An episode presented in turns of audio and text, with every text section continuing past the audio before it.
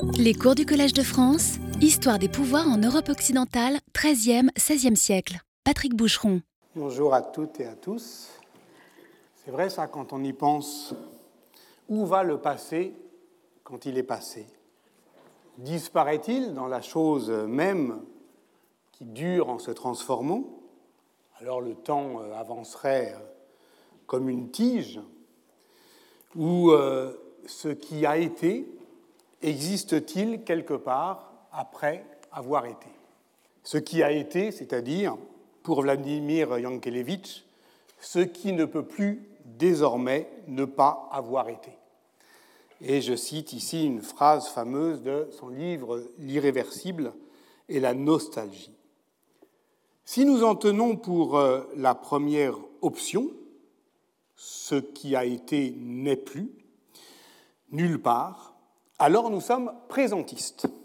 C'est-à-dire que nous croyons que seuls les événements présents sont réels, ils apparaissent pour disparaître aussitôt, et voilà pourquoi le passé, dès lors qu'il n'est plus présent, et par conséquent, dès lors qu'il n'est plus directement observable, n'a pas de consistance réelle, et l'on observera au passage que, euh, de ce fait, la réalité présente devient à la fois toujours inédite et totalement indécise.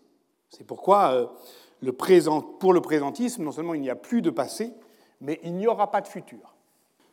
Mais l'on peut aussi penser autrement, car euh, une certaine lecture, par exemple de la théorie de la relativité restreinte d'Einstein, amène des physiciens à considérer l'univers comme un espace-temps intégralement déployé où les événements présents, passés et futurs coexistent, participent de la même réalité, et dans ce cas, c'est le présent qui est relativisé, puisqu'il n'existe plus qu'en fonction de la place d'un observateur. Moi, je vis cet événement présent au présent, mais pour un autre observateur que moi, hier, c'était du futur, et demain, ça sera du passé. Cette théorie de l'espace-bloc implique que la simultanéité absolue n'existe pas, ce que les historiens savent bien d'ailleurs quand ils font de l'histoire connectée et démontrent qu'on ne peut pas déduire une contemporanéité d'une simultanéité. Une simultanéité euh, vue euh, du ciel eh bien, ne peut se déduire une mise en partage de la consistance des temps, puisque chacun, au fond, fait une expérience singulière là où il est de son propre temps.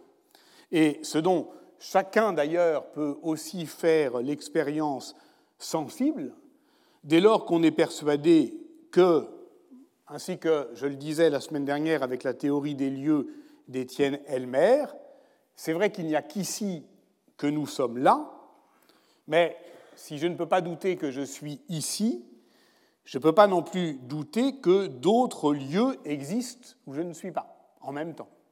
Là, je suis à Paris, je pourrais être à Toulouse, et ce n'est pas parce que je ne suis pas à Toulouse que Toulouse n'existe plus. Et voilà pourquoi, effectivement, on se demande, depuis la mondialisation du XVe siècle, quelle heure est-il là-bas? Pour reprendre le titre du beau livre de Serge Gruzinski. Alors, en quoi tout ce que je viens de dire, tout ce que je viens de dire en frémissant en ces lieux, parce que parler de la théorie de la relativité restreinte, quand je me souviens de mes notes du bac en physique, c'est quand même bien aventureux, en quoi cela concerne l'histoire?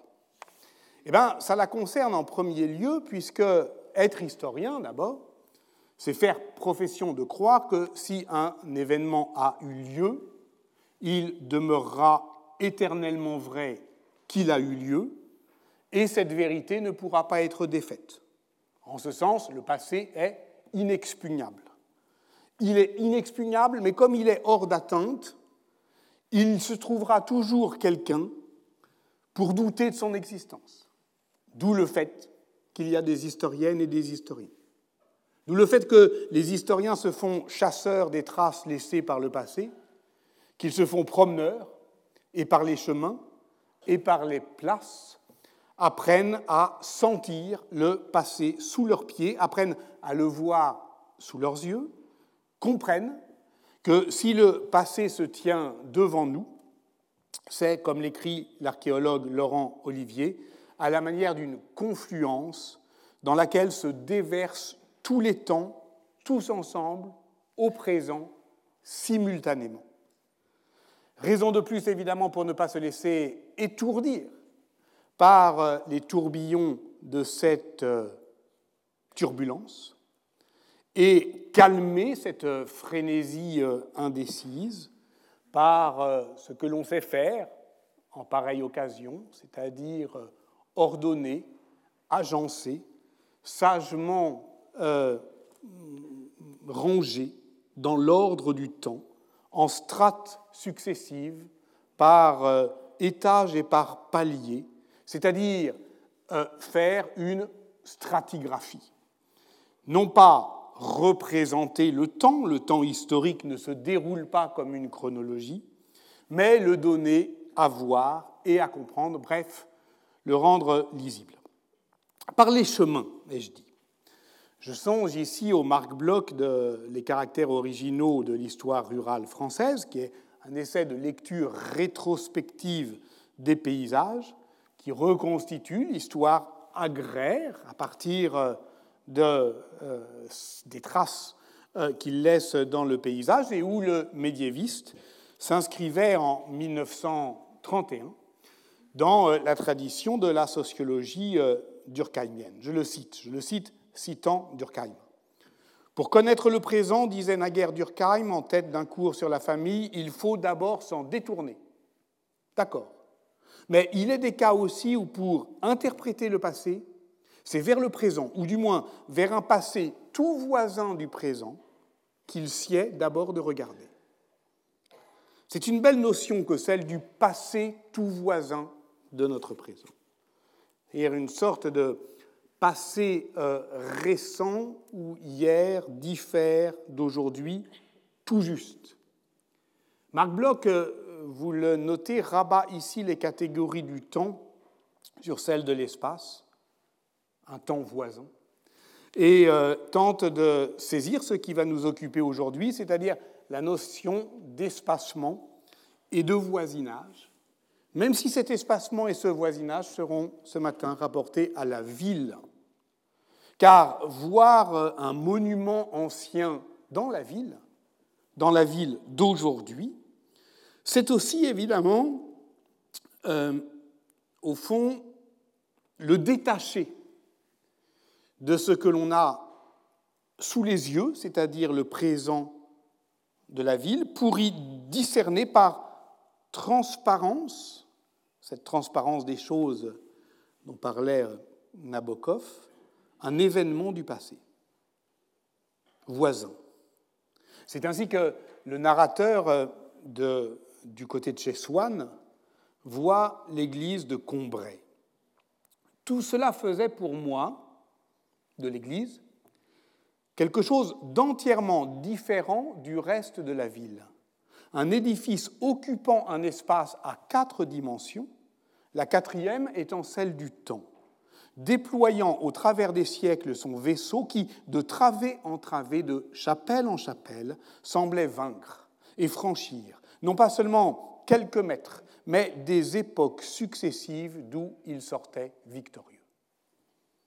Ce passage est très célèbre pour tous ceux qui s'intéressent à la consistance philosophique du temps, et le physicien euh, Étienne Klein, à qui j'ai emprunté tout à l'heure l'évocation de l'espace-bloc, fait souvent remarquer que Proust ne se montre pas seulement ici contemporain de Durkheim, mais bien d'Einstein, parce que l'Église est un hyper-volume à quatre dimensions, dont euh, la quatrième est le temps, eh bien, ça décale notre perception, puisque à travers euh, ce volume de l'Église, nous perçons la surface du présent pour nous rapprocher à force d'imagination vers un état passé du monument. Ou plutôt non, si on croit Proust d'ailleurs, c'est lui qui s'avance vers nous, à nous toucher, dans tous les sens du terme, par cette forme de voisinage. De ce point de vue, nous rejoignons notre réflexion de la semaine précédente qui envisageait le lieu comme une surface plurielle d'événements. Mais quel événement? Est-on certain de les percevoir tous? Ne craint-on pas d'en avoir une perception bien trop sélective? Qu'est-ce qui s'avance devant nous lorsqu'on voit un monument dans une ville qui se détache de cette ville? Dans le cas des édifices religieux, c'est évident. Cela fait euh, qu'au fond, toute restauration qu'on appelle à l'identique oblige à choisir un état antérieur du monument parmi bien d'autres possibles. Mais je voudrais suggérer ce matin que cela vaut aussi pour tous les monuments du passé urbain, y compris du passé civique dans les villes médiévales, et en l'occurrence pour nous dans les communes italiennes, que cette sélectivité du regard sur les lieux de l'expérience urbaine altère notre compréhension de leur histoire politique et par conséquent notre capacité à en proposer une narration. Parce qu'on s'était quitté comme ça la semaine dernière. Comment faire pour adopter le regard de la recluse sur le foisonnement des occupations médiévales? Comment peut-on s'approcher de cette histoire, de ce qui se passe quand il ne se passe rien, à laquelle aspirait Georges Perec dans sa tentative d'épuisement d'un lieu parisien? Euh, c'est sur cette interrogation qu'on s'était quitté la semaine dernière, avec l'idée qu'au fond, si l'on ne pouvait plus s'asseoir sur le banc au bord d'une place, d'une ville médiévale et regarder autour de nous, au moins peut-on prêter attention à ce qui reste aujourd'hui du banc qui borde la place d'une ville qui fut médiévale, et tenter ainsi de reconstituer par euh, ce que j'appellerais le paradigme archéologique, la vie urbaine dont il fut le témoin muet. On voit évidemment que la tentation fictionnelle n'est pas loin. Le grand médiéviste italien Arsenio Frugoni l'a sans doute envisagé, lui qui, à bien des égards, fut un expérimentateur en matière d'histoire de la spiritualité, mais aussi de la vie matérielle, et qui publiait dans un article paru en 1953 dans la revue Humanitas, court article un peu expérimental, intitulé Storia di un giorno di in una città medievale, histoire d'un jour dans une ville médiévale. Un jour qui serait choisi au hasard dans une ville qui ne serait pas qualifiée, déterminée, et euh, un jour qui ne serait en aucune manière une journée particulière.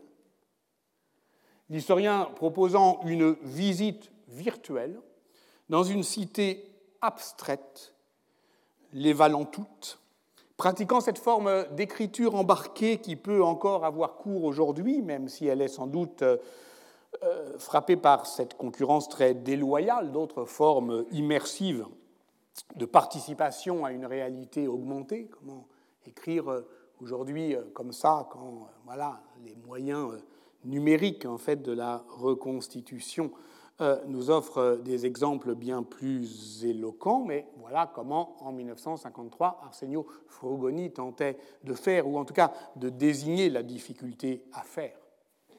Engageons-nous à présent dans une rue au hasard, écrit-il. Il se demande est-ce qu'elle est en pente, est-ce qu'elle est pavée, est-ce qu'elle est bruyante, est-ce qu'elle est étroite, est-ce qu'elle est tortueuse. Enfin, toutes les questions, au fond, que les enfants, mais pas seulement les enfants, posent sur une ville médiévale. Est-elle sale? Alors non, répond le médiéviste, parce qu'en en fait, c'est une expansion de l'espace domestique qu'une rue au Moyen Âge euh, sépare davantage qu'elle ne relie, mais, je le cite encore, Voici soudain que la rue s'élargit pour déboucher sur une place où se dresse la fontaine, la fontaine où l'on attendait son tour était l'occasion de s'informer des événements de la ville, information que les femmes ramenaient chez elles avec leur seau d'eau. Ce qui a toutes les chances de n'être pas faux qui est une forme d'histoire de euh, l'infraordinaire, peu documentée, mais dont, une fois que voilà, une source au hasard d'une archive judiciaire nous euh, l'indique, au fond, ne nous apprend rien, on, le savait déjà. Mais c'est évidemment euh, intéressant si on cherche les moyens euh, narratifs euh, d'essayer de décrire de manière dense ce qui se passe quand il ne se passe rien. Arsenio Frugoni est mort précocement et brutalement en 1970 dans un accident de voiture à 56 ans, et quand sa fille Chiara, Chiara Frugoni, historienne bien connue médiéviste, elle aussi dépassa l'âge qu'avait son père à sa mort, elle eut l'idée de poursuivre son court texte en un livre qui est paru en 2004 sous le même titre, Storia di un giorno in una città medievale, qui a été traduit en français en 2016 aux Belles Lettres. Et puisque Chiara Frugoni est, une historienne des images, elle use évidemment de l'iconographie médiévale pour donner à voir et à comprendre cette expérience urbaine, j'allais dire pour euh, combler les lacunes. Et cette méthode est assurément légitime puisqu'il n'est pas douteux que nombre de représentations urbaines puissent avoir une valeur documentaire sur le cadre de vie, surtout sur le cadre domestique d'ailleurs. Lorsqu'on voit une annonciation italienne qui, euh, dont la Vierge voilà, est dans une loggia, cette loggia forte chance de représenter une loggia. Et si derrière, comme le montre Philippe Bronstein dans l'histoire euh, de la vie privée, on voit euh, un lit toscan au XVe siècle, il y a de fortes chances de ressembler, et d'ailleurs on le sait puisqu'il y en a des vestiges dans les musées, à un lit toscan du XVe siècle. Mais en m'appuyant sur le travail de contextualisation rhétorique de Michael Baxandal, je suggérais la semaine dernière une autre approche. L'artiste ne peint pas nécessairement ce qu'il voit, mais il peint pour être vu par ses contemporains. Il s'inscrit donc dans une expérience commune que l'on peut reconstituer non seulement comme une culture visuelle, mais comme un âge du regard, ai-je dit, avec lui. Ainsi, tentera-t-on de reconstituer, disons, l'œil du doué Trecento? Antérieure à la réduction albertienne, albertienne des lieux à l'espace unique, à la composition, à la storia, et conscient du fait qu'il est très difficile de se défaire de cette vision humaniste du XVe siècle, précisément parce qu'elle est d'une certaine manière encore la nôtre aujourd'hui. Je le ferai donc de manière un peu expérimentale et j'en conviens plutôt provocatrice, puisque je ne vous montrerai pas d'images, mais je vais vous demander de les imaginer, précisément pour euh, tenter de désarmer la fonction euh, documentaire, la recherche de ce fait vrai qui aurait traversé les temps et qui nous rendrait voisins d'un passé, en l'occurrence assez ancien. Nous avons emprunté une rue au hasard et nous voici donc sur une place civique italienne. Mais cette fois-ci, dans une ville d'aujourd'hui. Et qu'est-ce qu'on voit? On voit, comme toujours, ce que l'on est préparé à y voir. Un agencement harmonieux d'édifices destiné à mettre en scène l'ordre urbain, une manière poli, polissé, contrasté, de s'écarter un peu pour euh, donner à entendre et à se déployer euh, des conversations, la phrase urbaine, comme l'écrit Jean-Christophe Bailly. Ces places civiques italiennes, quelles qu'elles soient, elles renvoient à une conception idéale typique de la commune, que l'on a tendance à ramener à un horizon temporel stable, à un palier dans la stratigraphie politique des régimes politiques, disons pour l'Italie euh, communale au XIIe, XIIIe siècle. Et donc on va faire abstraction de tout ce qui vient compliquer cette vision euh, d'ensemble.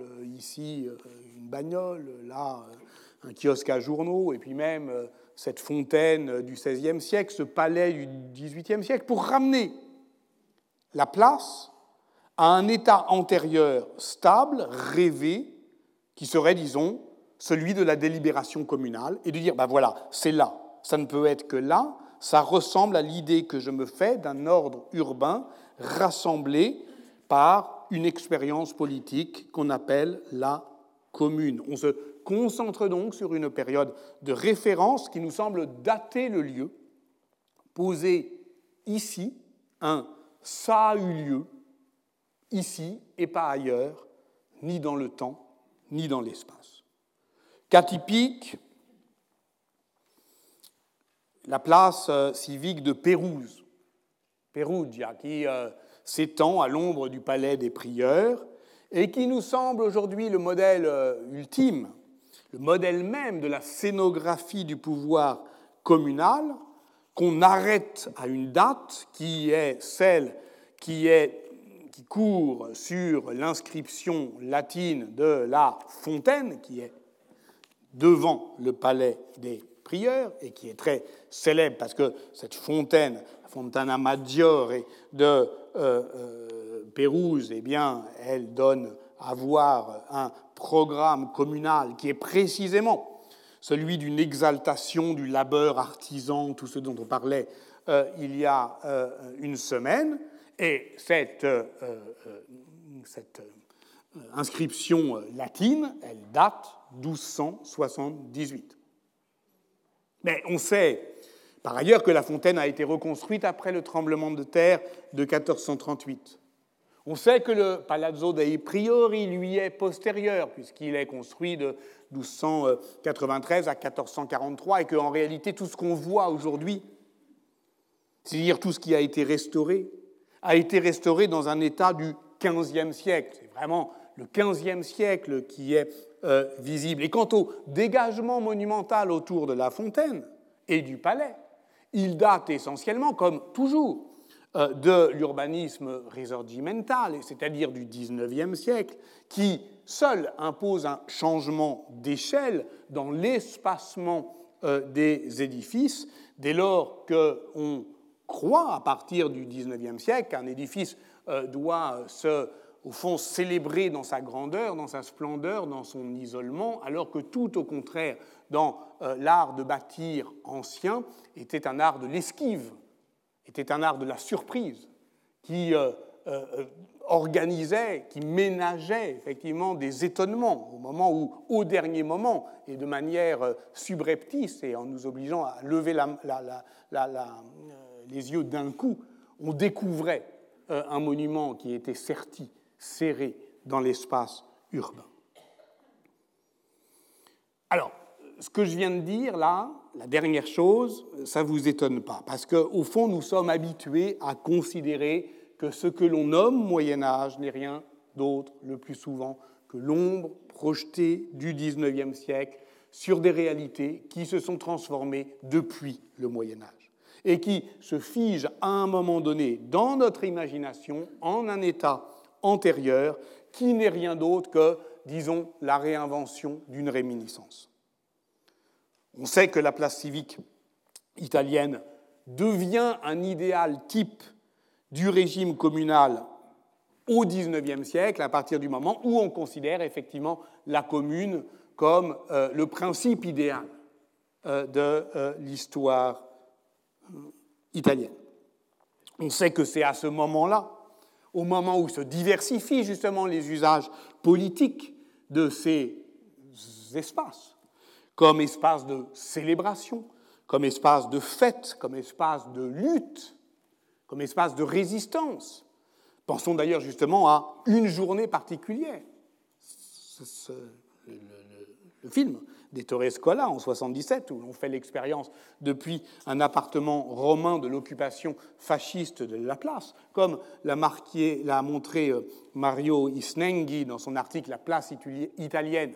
Dans l'équivalent italien des lieux de mémoire, on observe une réactivation des usages politiques de la place aujourd'hui, qui déborde de beaucoup la typologie qui est sans doute en partie illusoire et auquel d'ailleurs croyait Arsenio Frugoni, qui distingue place de marché, place religieuse et place politique. On va voir, je vais suggérer euh, tout à l'heure que c'est plus compliqué que ça. Pensons aujourd'hui, par exemple, et très euh, concrètement et très récemment au mouvement politique italien euh, dit des Sardines, qui en novembre 2019 a demandé au peuple de Bologne de se serrer comme des sardines, stretti come sardine, sur la Piazza Maggiore de Bologne pour que Matteo Salvini ne s'y immisce pas. Cette idée, effectivement, qu'un rassemblement compact sur la place publique peut faire obstacle à lui seul, effectivement, peut être une manifestation de vulnérabilité du peuple, donc de sa force politique,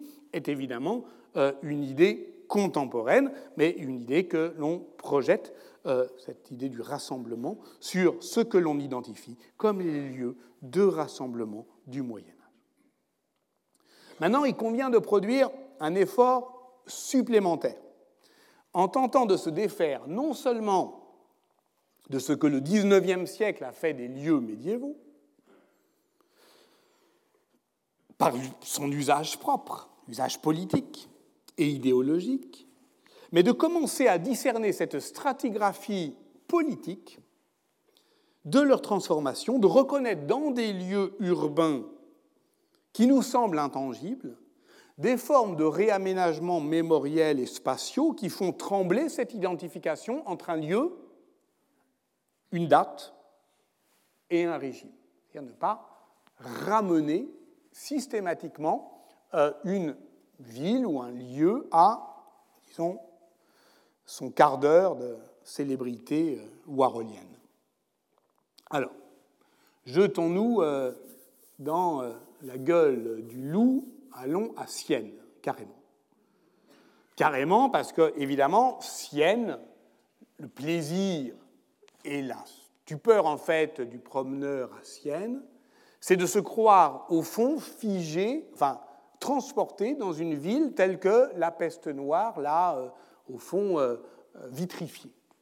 C'est une ville d'avant la peste noire, et d'ailleurs on voit euh, euh, la cathédrale qui est euh, comme une sorte de géant foudroyé, arrêté précisément, le chantier en 1348, et on sait par ailleurs qu'effectivement la Piazza del Campo donne à voir de manière extrêmement spectaculaire, transparente, la volonté du gouvernement des Neufs, dans le premier tiers du XIVe siècle, d'imprimer sa marque, son ambition du bon gouvernement dans le tissu urbain de la cité, et que cette marque semble aujourd'hui indélébile. C'est effectivement ce qui euh, provoque euh, l'émotion euh, du promeneur et d'être déplacé à un moment de l'histoire.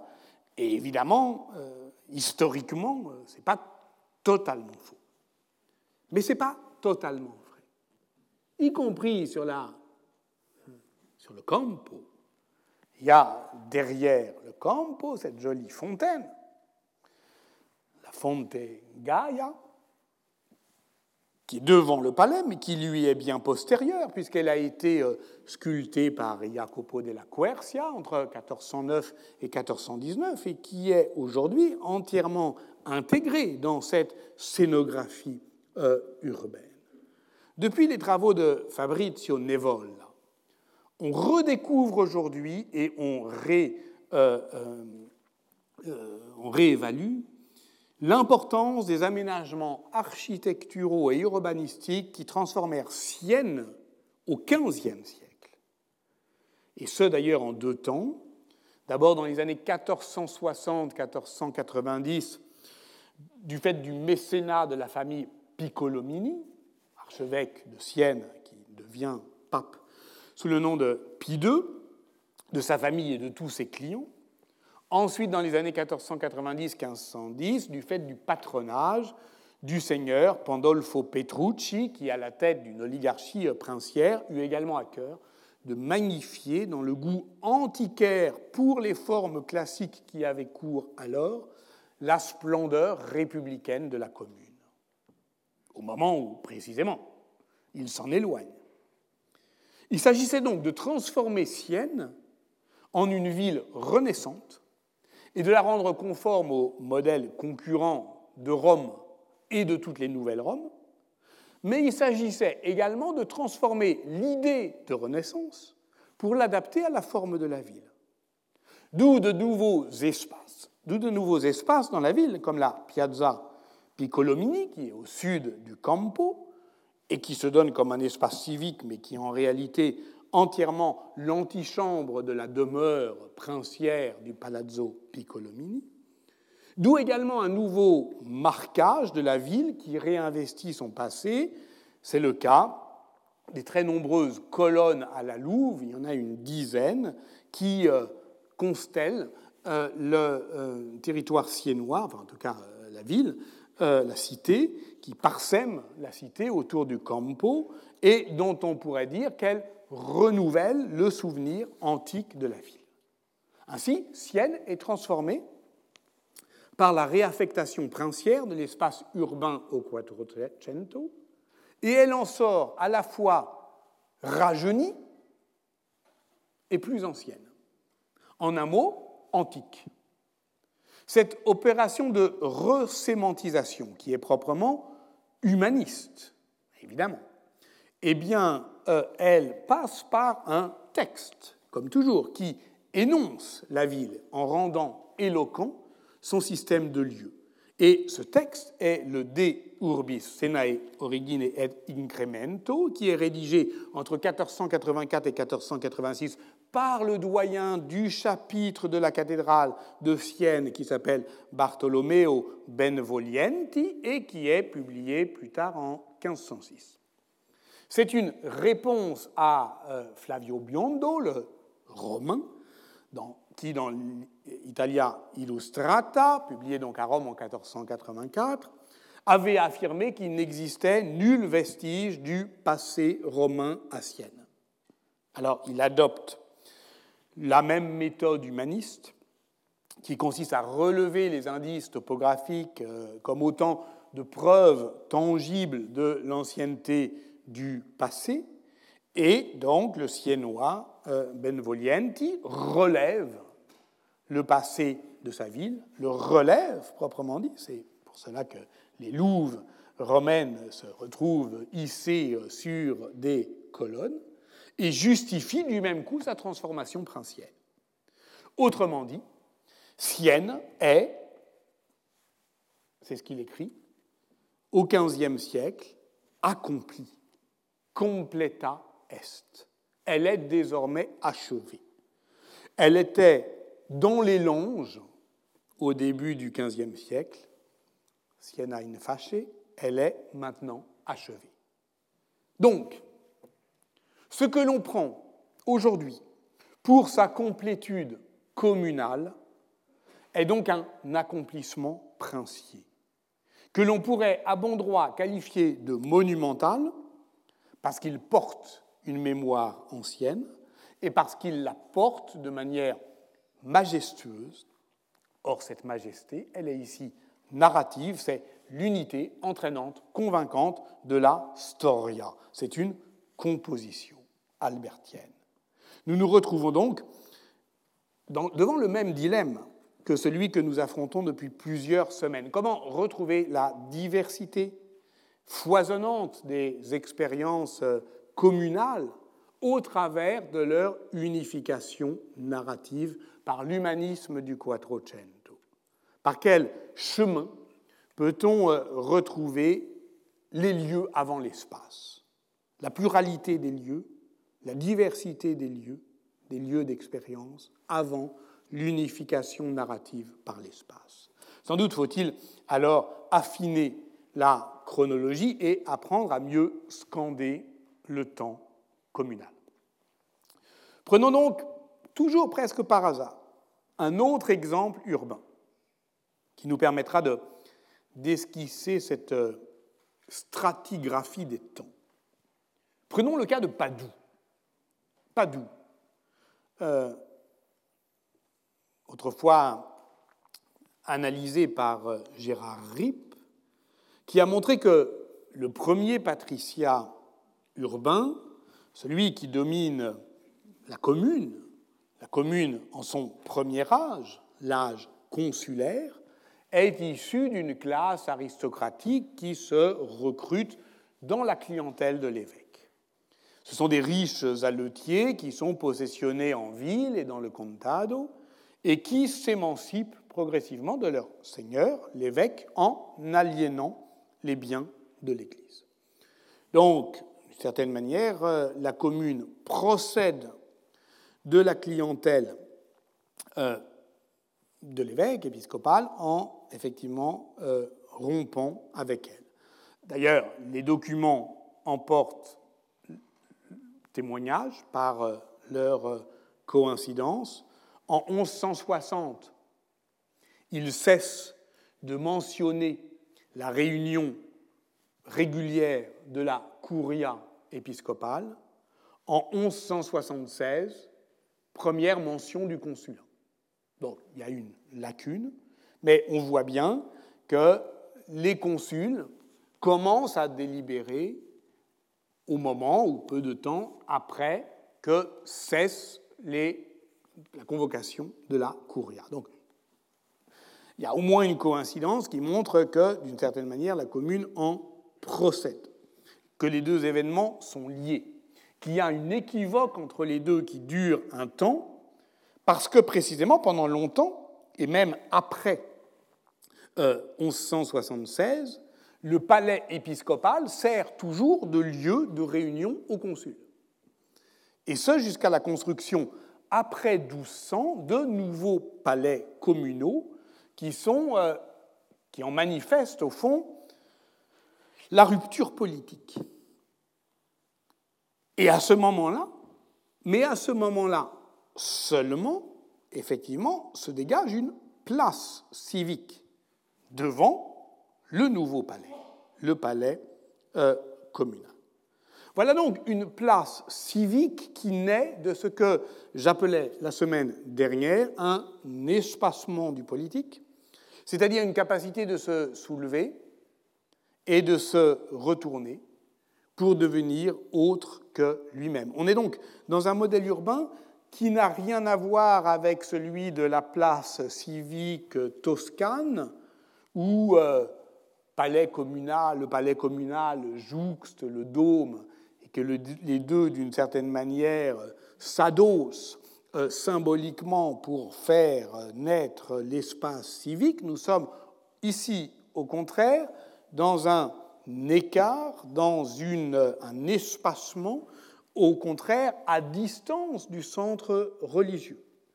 Comme souvent, d'ailleurs, c'est ce qui, disons, sépare deux modèles, un modèle toscan qui est plutôt un modèle où, d'une certaine manière, la politique de bien public mis en œuvre par la commune naissante s'appuie euh, sur euh, euh, le pouvoir épiscopal, et un modèle lombard où, topographiquement, on voit que la distance est plus grande. D'ailleurs, à Padoue, le conflit prend un tour assez dramatique, frontal. en 1265, les Anziani, c'est-à-dire effectivement le Conseil des Anciens, exige des églises qu'elles payent une taxe pour l'entretien des rues de la ville. L'évêque refuse, le conflit s'envenime et en 1277, la commune interdit à tous les, à tous les ecclésiastiques d'emprunter les rues et les ponts publics tant qu'ils n'ont pas payé. L'Église prononce l'excommunication de la commune en 1289. Donc là, on est dans un moment bref, hein, de crise, hein, où la cité de Dieu et la cité des hommes, pour reprendre le titre du livre de Dominique Yognapra sur l'architecture ecclésiale de la société médiévale, sont totalement détachés et se tournent provisoirement le dos. Donc on est dans cette logique-là, ce qui effectivement crée euh, l'espace euh, civique, c'est effectivement cette euh, tension entre les deux pôles religieux et politiques. À partir de 1200, la commune reconstruit ce qui devient le commune et palatium, mais qui est séparé en deux corps encore, le palais du podestat et celui euh, des anciens. Et ce que l'on voit aujourd'hui dans le monument qu'on appelle le municipio, qui fut jusqu'en 1797 euh, la résidence du podestat euh, de Padoue, n'est reconstruit qu'au XIIIe siècle par effectivement une recomposition de différents monuments. Et ce que cela dit, c'est que la commune, en réalité, est fondamentalement polycentrique, qu'elle est une commune de communes.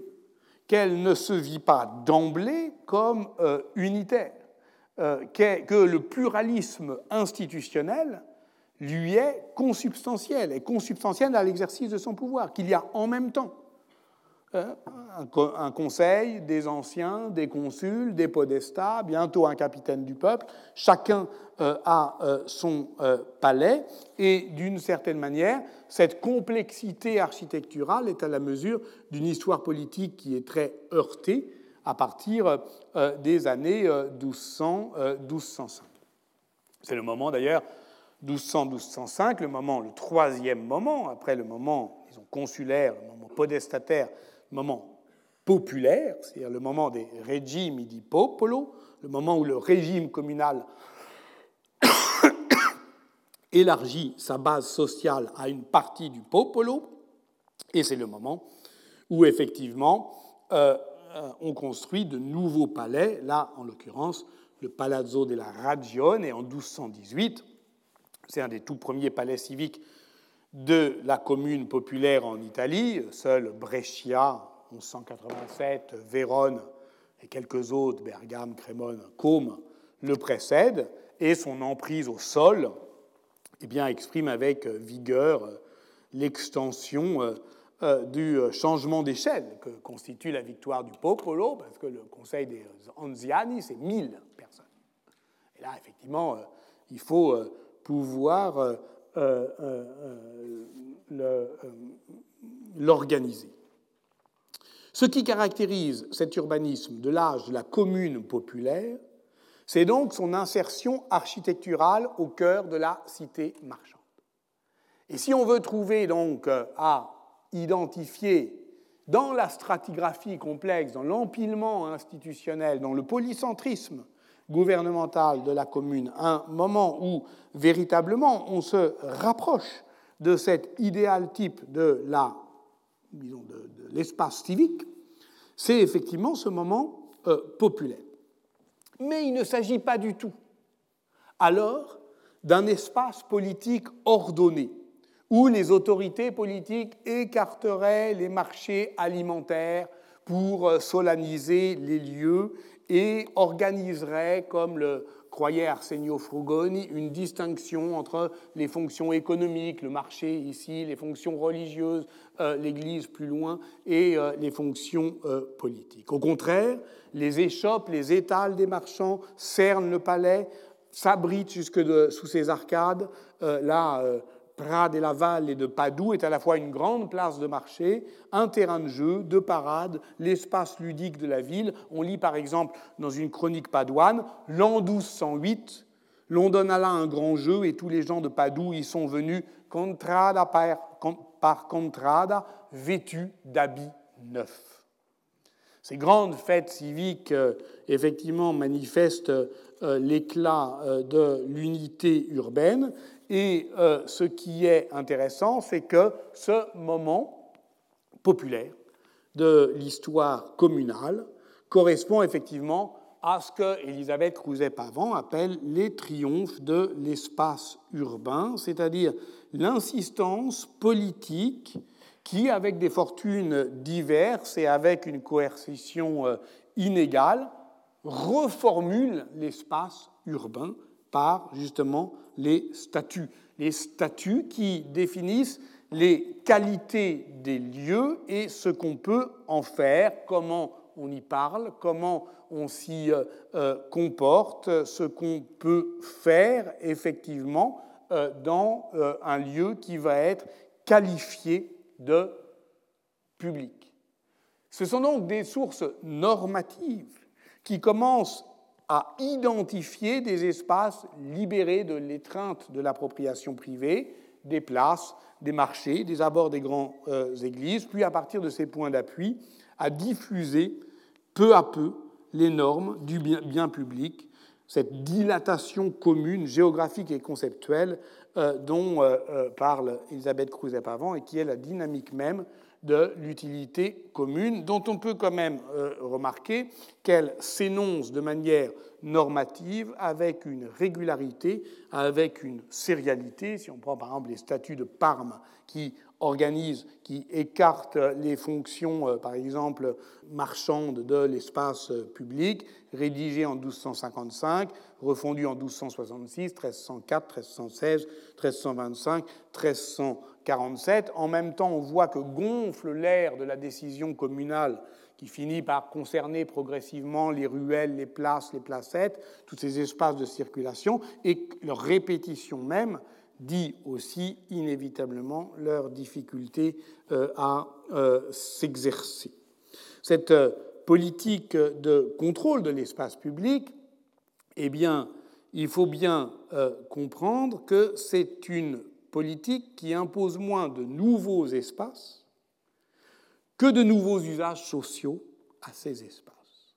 Et c'est là effectivement où on s'approche par ce détour vers de la dans la réglementation urbaine de la question, euh, oui, de ce qui se passe quand il ne se passe rien. Parce qu'au fond, c'est une série de gestes quotidiens, élémentaires, fondamentaux, qui font la ville, et qu'une politique euh, de biens publics tente de contrôler, en définissant justement les espaces de voisinage. On peut euh, remonter jusqu'aux gestes familiers et quotidiens pris dans un espace commun, et cet espace commun n'est pas forcément un espace public. Si on prend par exemple ce qui intéressait Arsenio Frugoni, c'est-à-dire ce rapport entre un lieu et une parole, une fontaine, on va y chercher euh, de l'eau, on revient avec de l'eau et des histoires, et des histoires à raconter.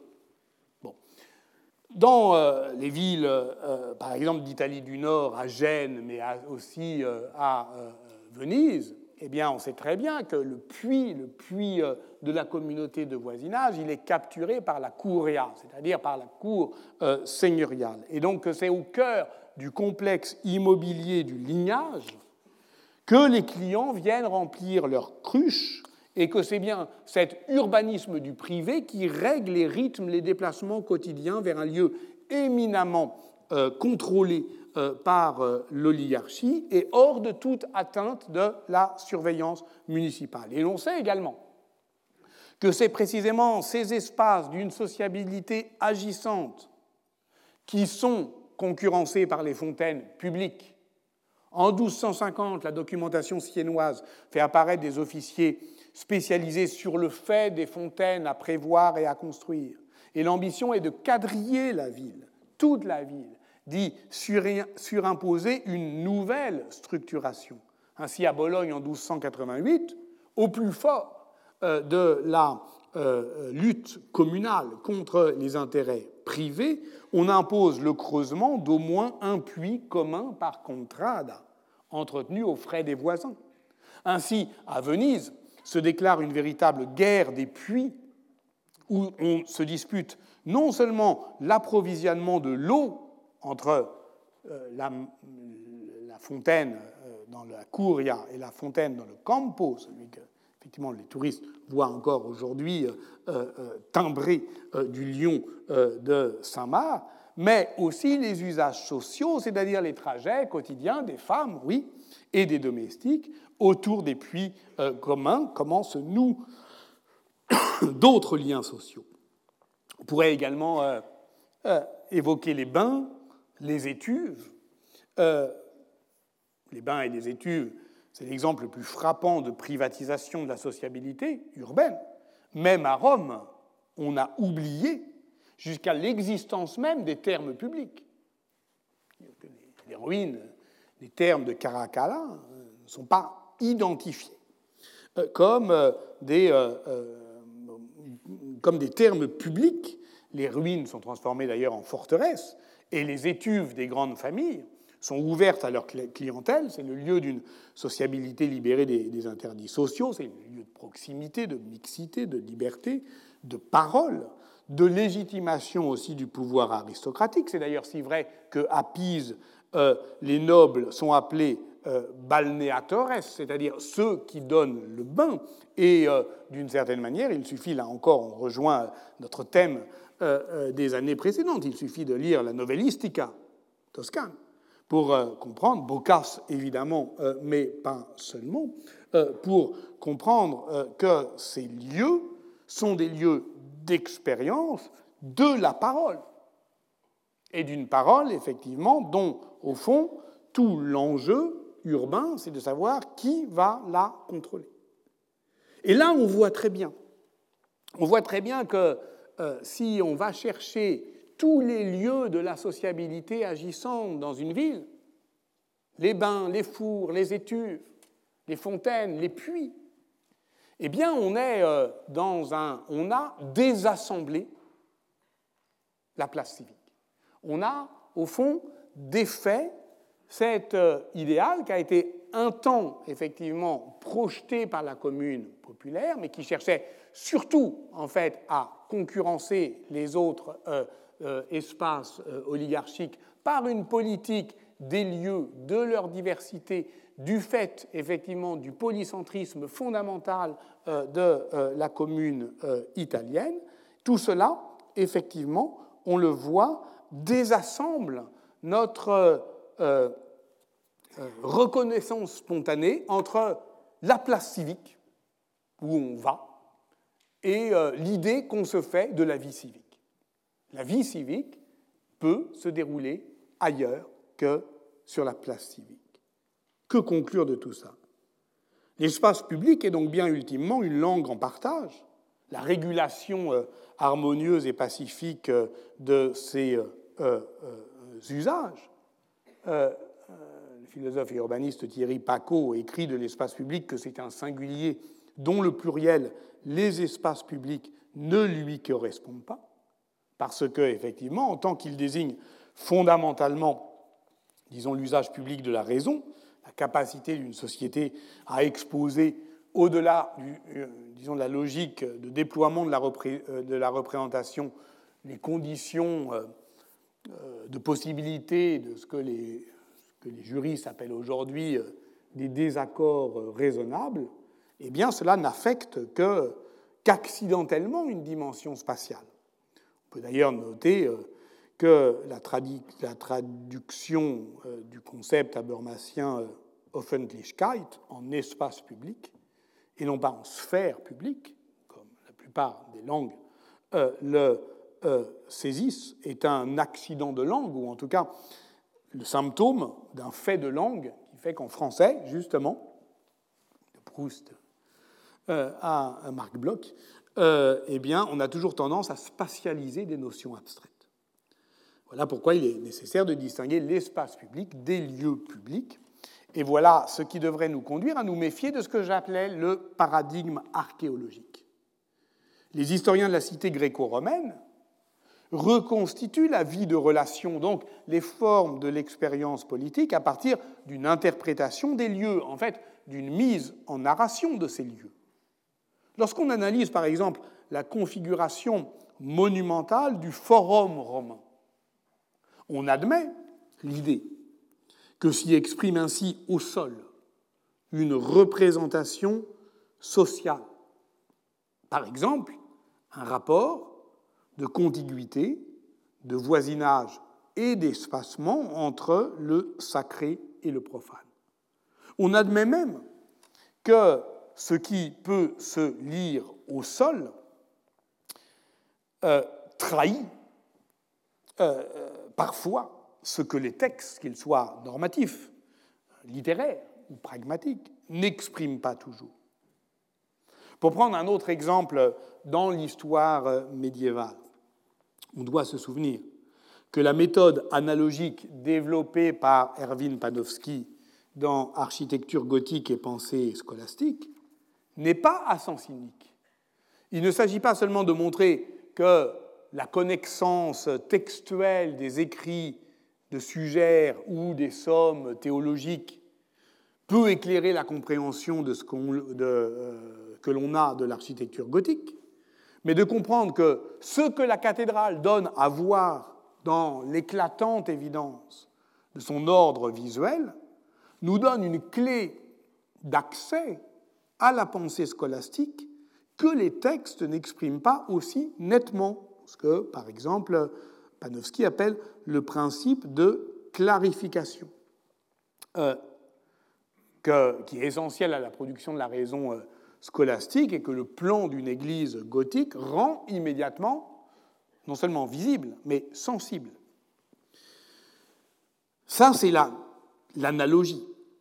Mais l'analogie, au sens de Panofsky, ce n'est pas la conception spontanée de, et qui fait confiance à, notre première impression euh, au moment où on pénètre dans un lieu. Dans sa fameuse postface à architecture gothique et pensée scolastique, justement, Pierre Bourdieu évoque l'architecture comme l'un des objets de prédilection de la ferveur intuitionniste. Ce qu'il appelle la ferveur intuitionniste, c'est que on rentre, on voit, on croit. On croit ce qu'on voit. On croit qu'on a vu.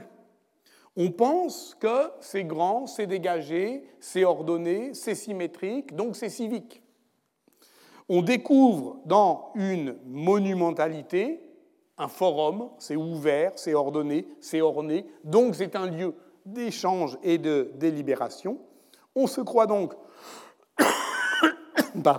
pardon, autorisé à juger sur sa mine une période à laquelle on ramène un objet urbain. Et ce faisant, on obéit, peut-être un peu trop docilement, à un ordre urbain. C'est-à-dire à la fois à un ordonnancement, un agencement, mais aussi au mot qui le dit au commandement d'un mot de la qualification urbaine. Si je vous dis forum, par rapport à ce que ça vous évoque aujourd'hui, mais qui est évidemment une longue histoire, eh bien, vous vous attendez, vous vous préparez à voir quelque chose. L'homme affairé, décrit par Pétrarque dans sa vie solitaire, vous vous en souvenez peut-être, n'investissait pas la place de la cité, mais son forum. Voilà un mot qui pèse lourd, qui détermine par avance le sens des lieux qu'il désigne, ou plus exactement qui tente de forcer le sens de ces lieux, en tentant, au fond, de surcharger ces lieux d'une signification monstre. Voyez euh, le forum des Halles. On dit que c'est un forum pour faire en sorte qu'il le devienne, ce qui n'arrive jamais, évidemment ce vocabulaire de la qualification urbaine est utilisé dans les euh, opérations d'aménagement urbanistique de la fin du Moyen Âge. Non pas au temps de Pétrarque, mais à la fin du XVe siècle, par exemple. Euh, dans les années 1492, le duc de Milan, Ludovic le Mort, veut euh, dégager une place devant sa citadelle, Castello Sforzesco, qui est dans un rapport d'extériorité à la ville. Une place, ça peut se dire, disons de manière neutre, platea, dans les sources euh, pragmatiques.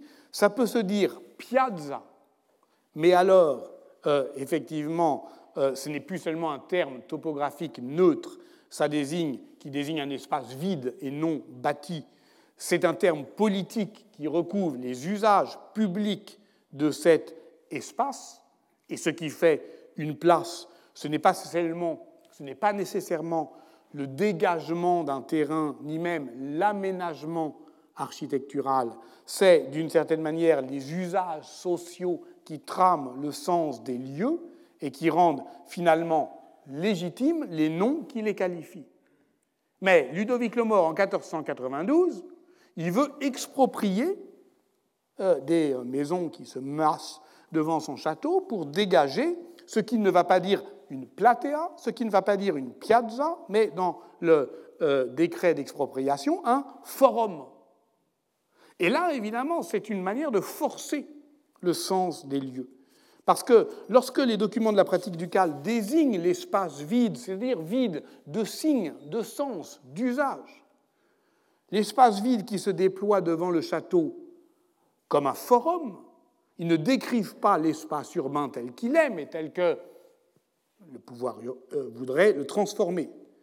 Et le renommer, c'est déjà commencer à le transformer. Donc, contrairement à ce que l'on pourrait croire, et notamment en lisant Léon Battista Alberti, un espace public se dégrade en s'embellissant. C'est au moment où il ressemble le plus à un lieu public, dans l'idée qu'on se fait humaniste, renaissante, euh, et évidemment liée au musée antique, c'est au moment où il est le plus magnifié dans son cadre urbain qu'il fonctionne le moins comme un espace public. Comme le forum romain dans l'Empire, l'espace se dépolitise à mesure qu'il s'encombre de monuments. L'espace de délibération, saint des monuments nécessaires à son fonctionnement, n'est plus, au fond, qu'un cadre, qu'un décor destiné à valoriser la personne du prince et ce que l'on prenait pour effectivement l'idéal type de l'expérience communale est le signe de son retournement euh, princier. D'ailleurs, les pratiques délibératives des assemblées urbaines, qui euh, euh, ont certes à un moment précipité la création de leur lieu propre, le débordent immédiatement. L'expérience urbaine de la délibération, eh bien, elle s'impose partout partout où des lieux d'échange et de confrontation qui accueillent et suscitent le déploiement d'un espace public se disséminent en ville dans la mesure où la pluralité institutionnelle est le, cœur, au fond, euh, euh, du régime communal. L'accentuation de la solennité des lieux est une façon de dépolitiser ces lieux publics, de bloquer le déploiement d'une sphère publique c'est le cas massivement des villes italiennes de tradition communale dès lors effectivement qu'elles euh, sont réorganisées par la seigneurie, ainsi à Milan, le Broletto, c'est-à-dire la place civique de Milan, est occupée par les seigneurs qui occupent fictivement cet espace de délibération par une présence monumentale en l'encombrant de monuments, de statues. Un espace de délibération politique devient le lieu de célébration dynastique de la stratégie douce d'inversion des signes. Allez à Florence, ou allez effectivement à la place de la Seigneurie.